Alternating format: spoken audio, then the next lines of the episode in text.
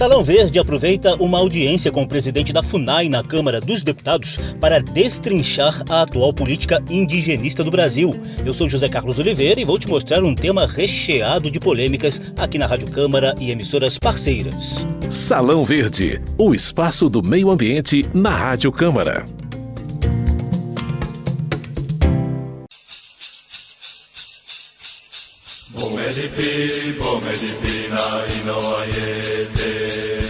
Marcelo Xavier está à frente da Fundação Nacional do Índio desde julho de 2019. É o segundo presidente da FUNAI no governo Bolsonaro, substituindo o general da Reserva do Exército Franklinberg de Freitas. Xavier é delegado da Polícia Federal e não esconde o entusiasmo com o agronegócio. Ele participou de recente audiência pública conjunta das comissões de Direitos Humanos e de Fiscalização Financeira e Controle da Câmara dos Deputados, onde mostrou as principais ações da FUNAI na estratégia batizada de Autonomia e Protagonismo Indígena. No entanto, ambientalistas e parlamentares da oposição denunciaram a redução de orçamento e da estrutura do órgão, além da paralisação das demarcações de terras indígenas. Para a oposição, a FUNAI comanda, na verdade, uma política anti-indigenista. Vamos detalhar esses dois lados a partir de agora. À frente da principal entidade responsável pela política indigenista do país, Marcelo Xavier expôs na Câmara a estratégia do atual governo, batizada de Autonomia e Protagonismo Indígena. Ela envolve, por exemplo, o incentivo à atividade econômica dentro das terras indígenas. Nos últimos dois anos, nós investimos 30 milhões em projetos voltados à geração de renda nas aldeias. Iniciamos um processo de compra de 40 tratores e demais equipamentos para entrega em terras indígenas. E veja só, não há nenhuma vedação constitucional para o desempenho da atividade agro-silvio-pastoril em terras indígenas. A única vedação que existe é a questão de recursos hídricos, potenciais energéticos, pesquisa e larva de riquezas minerais, que aí necessitaria naturalmente a autorização do Congresso Nacional. Para outras atividades não há necessidade. Na questão agropecuária, a observância de que não há a possibilidade de plantio de transgênicos e as precauções de que a atividade deve ser opcional, sempre respeitando a autonomia da comunidade. Né? A escolha tem que ser deles. A FUNAI tem de fiscalizar esses contratos para fins de controle e os frutos da atividade devem gerar benefícios para toda a comunidade, porque a área é coletiva.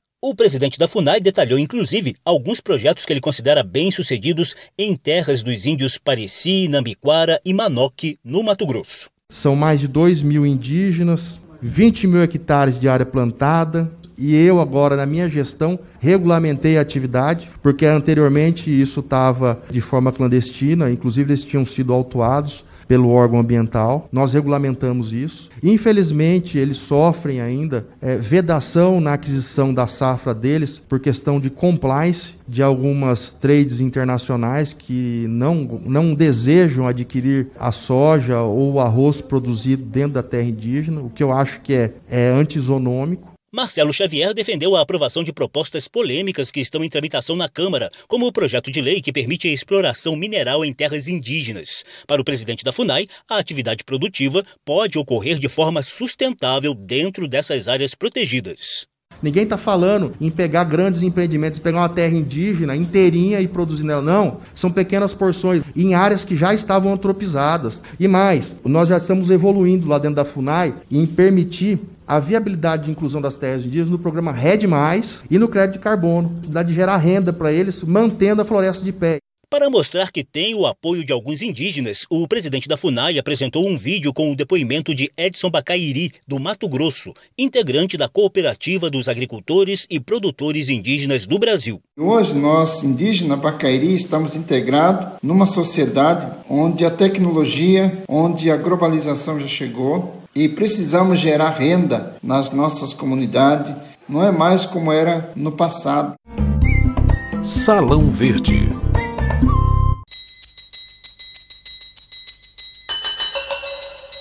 coube a coordenadora da Frente Parlamentar em Defesa dos Povos Indígenas, deputada Joênia Wapichana, da Rede de Roraima, iniciar uma série de questionamentos sobre as várias polêmicas envolvendo a FUNAI a começar pela paralisação dos processos de demarcação de novas terras indígenas. Nós concordamos que há que ter projetos e programas que incentivem e encorajem a produção indígena. Mas, no entanto, existe um direito que é principal para poder ser, serem exercidos esse direito. E que há uma série de preocupação que é o direito à terra. A gente vê que existe uma pendência nessa linha da demarcação e proteção das terras indígenas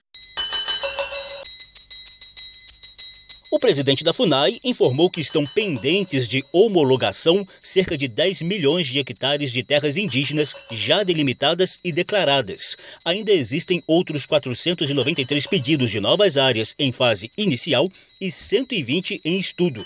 Marcelo Xavier admitiu que há insegurança jurídica sobre o tema e que a FUNAI aguarda uma decisão final do Supremo Tribunal Federal para retomar as demarcações. Vamos a outro conjunto de polêmicas envolvendo a FUNAI e a atual política indigenista do país. A deputada Joênia Wapichana apontou redução no orçamento e na estrutura do órgão exatamente em momento de aumento da violência contra as lideranças indígenas e a invasão das terras por grileiros, garimpeiros e madeireiros ilegais. Cresceu, aumentou muito a questão da violência em relação aos povos indígenas. E a gente vê que a estrutura, que a, cada vez a gente vê o orçamento da própria, da própria LDO cada vez mais fraco, pois aí a, a gente vê a presença da FUNAI a nível regional, a nível local, que já não é mais como antigamente. E agora, mais do que nunca, precisa da atuação forte na defesa dos direitos dos povos indígenas. Também nós estamos vendo aqui que a gente está sofrendo muito em relação à questão ambiental. Nós sabemos que existe vários retrocessos na questão ambiental, principalmente em relação à flexibilização enfraquecimento dos órgãos, que as terras indígenas foram diagnosticadas como uma das áreas estratégia para a proteção e conservação da biodiversidade. No entanto, é uma das que são mais atacadas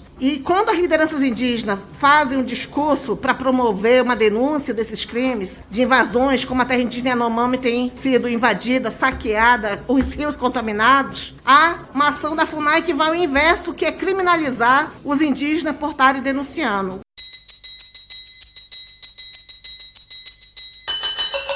O presidente da FUNAI rebateu a crítica, dizendo que nos últimos seis meses houve dez operações do órgão em conjunto com a Polícia Federal para desbaratar desmatamento, garimpo e pesca predatória em terras indígenas. Segundo Marcelo Xavier, o governo aplicou 17 milhões de reais em 500 ações de fiscalização que levaram à redução de 23% no desmatamento em terras indígenas da Amazônia Legal. Outros 36 milhões de reais foram investidos em regularização fundiária. Xavier também aproveitou a audiência na Câmara para defender uma instrução normativa da FUNAI, que, segundo ele, foi editada para reduzir processos administrativos e harmonizar os direitos indígenas com o direito de propriedade dos não indígenas. Porém, várias entidades indigenistas avaliam que a medida legitima a grilagem e permite a emissão de títulos de propriedade para invasores das terras indígenas. Ainda sobre a violência nas aldeias, o presidente da FUNAI contestou dados recentemente apresentados pela Comissão Pastoral da Terra e pelo Conselho Indigenista Missionário. Esses dados que o CIMI, que a CPT utiliza, eu desconheço a metodologia científica que é feita. Então me desagrada muito dizer que ah, teve 10 indígenas foram mortos por conflitos fundiários. Aí você vai olhar lá no site, vai fazer a pesquisa, ah, o cara foi atropelado, envolvimento com o tráfico, infartou. Não teve nada a ver com conflito fundiário. Eu não sei qual a intenção em divulgar esses dados para desacreditar. A mais recente edição do levantamento anual da Comissão Pastoral da Terra, divulgado em junho, registrou 2.054 conflitos fundiários em 2020, com alta de quase 8% em relação ao ano anterior. Mais de 60% desses conflitos ocorreram na Amazônia Legal, sobretudo no Pará e no Mato Grosso. Os indígenas lideram a lista de povos ameaçados nesses conflitos. A metodologia usada se baseia em dados obtidos a partir de relatos, denúncias, boletins de ocorrência e outros documentos posteriormente checados em matérias da imprensa e informações de órgãos governamentais. Paulo César Moreira faz parte do Centro de Documentação da Comissão Pastoral da Terra e dá um exemplo concreto de um dos registros de violência contra os indígenas colocado no último levantamento sobre os conflitos no campo. Esse caso ocorreu em São José do Xingu, no Mato Grosso no período de pandemia, em que essas comunidades estavam procurando o máximo possível ficar isoladas de contato com as populações para não se contaminarem. E no dia 24 de agosto de 2020, dois homens armados invadem a terra indígena Capoto, Jarinã, da etnia Caiapó, Mebecocré, Metiquitire e Tapeiuna, destrói a barreira sanitária construída pelos indígenas para se proteger contra o coronavírus e efetuam 29 disparos dentro da terra indígena e, em seguida, dirige-se até a aldeia Piaraçu, onde vivem 327 indígenas. Então, ação de extrema violência, não só levando a violência, mas também o aumento da contaminação nessas aldeias. A deputada Joênia Wapchana relata outra denúncia de violência que dessa vez teria partido de um integrante da própria FUNAI no Amazonas caso da terra indígena Vale do Javari, que abriga maior número de indígenas em situação de isolamento voluntário, e também território de outros povos indígenas, como Canamari, Corubo, Colina, Pano, Marubo, Matiz, Matizê e Tixororô da Iapá, alguns dos quais dos recentes contatos quais as providências foram tomadas por parte da presidência da FUNAI quanto à manifestação criminosa do coordenador regional da FUNAI do Vale do Javari, Henrique Charles Lima da Silva, em qual sugeriu e encorajou ações violentas contra os povos indígenas em situação de isolamento naquela região, afirmando que iria meter tiro nos indígenas isolados. Essa denúncia citada pela deputada Wapchana partiu do povo marubo do Vale do Javari. Henri Charles Lima é tenente da reserva do Exército e estava na coordenação da FUNAI dessa região há cerca de um ano. Na Câmara, o presidente da FUNAI, Marcelo Xavier, disse que sua gestão não tolera ilegalidades e que foi aberto o processo administrativo disciplinar para investigar a conduta de Henri Charles.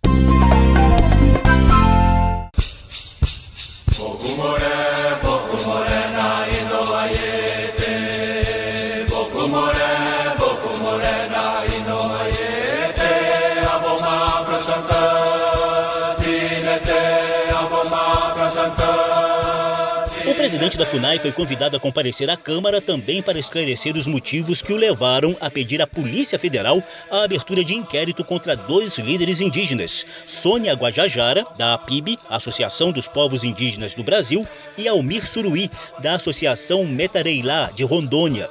Marcelo Xavier alegou difamação e dados inflados contra o governo Bolsonaro nas críticas internacionais que essas duas lideranças fizeram ao enfrentamento da pandemia de Covid-19 entre os indígenas. O que me preocupa muito, com algumas manifestações que eu vejo de algumas entidades, escambando até para uma certa má-fé, colocando como se a CESAI e o Exército Brasileiro tivessem levado para dentro das comunidades indígenas o vírus. Tem locais aqui que já estão com 95% de vacinação. Taxa de letalidade do índio, 2,1%. Taxa de letalidade no não indígena, 2,9%. Onde é que está o genocídio em curso? Genocídio eu sei onde é que tem, na Venezuela.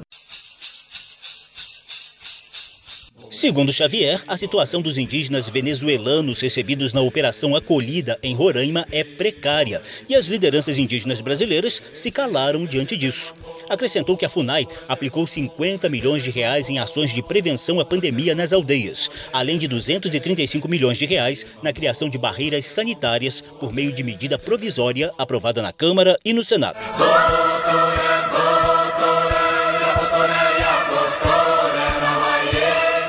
O inquérito contra Sônia Guajajara e Almir Suruí foi arquivado na Polícia Federal.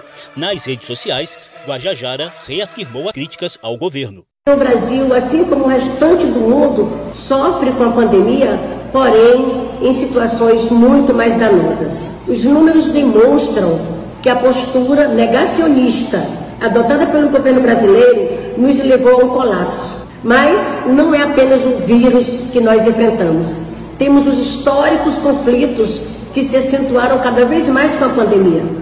A intenção é deslegitimar e criminalizar as lideranças que historicamente defendem o meio ambiente e os territórios indígenas, que são né, que a mesma coisa para nós.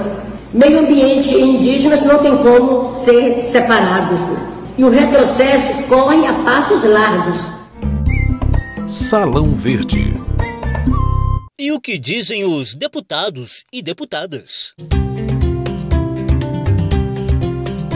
O coordenador da Frente Parlamentar da Agropecuária, deputado Sérgio Souza, do MDB do Paraná, espera por uma decisão definitiva dos três poderes em relação às polêmicas quanto à demarcação de terras indígenas. Segundo Souza, a atual insegurança jurídica prejudica os produtores rurais e os próprios índios. Nós defendemos que o índio tenha liberdade, que ele possa dispor do seu território da melhor maneira para sua subsistência e para a garantia dos seus costumes. O índio é hoje o grande proprietário de terras nesse país. Nós temos menos de um milhão é a população indígena do Brasil e algo em torno do 14% do território nacional é terra indígena, demarcada. E tem mais uns 6% aí por se demarcar. Nós temos mais de 15 milhões de agricultores nesse país e só plantam 7% do território nacional, tirando aí a parte pecuária. Qual país do mundo tem a responsabilidade, segundo a Organização das Nações Unidas, de até 2050 ter que alimentar 2 bilhões de seres humanos?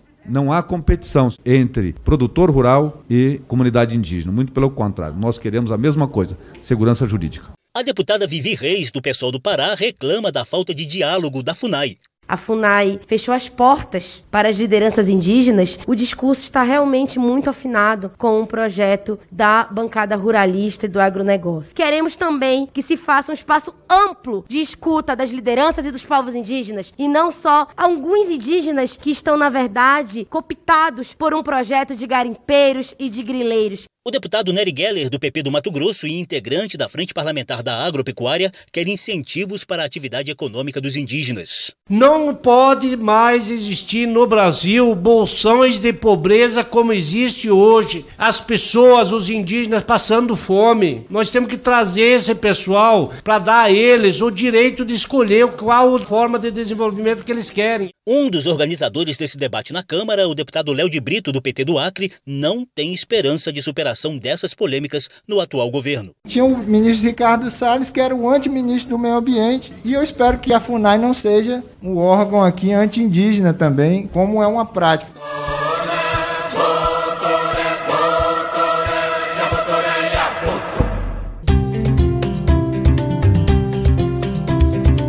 Salão Verde destacou as principais polêmicas em torno da atual política indigenista do Brasil. O programa teve produção de Lucélia Cristina, edição e apresentação de José Carlos Oliveira. Se você quiser ouvir de novo essa e as edições anteriores, basta visitar a página da Rádio Câmara na internet e procurar por Salão Verde. O programa também está disponível em podcast. Obrigadíssimo pela atenção. Tchau. Salão Verde, o espaço do meio ambiente na Rádio Câmara.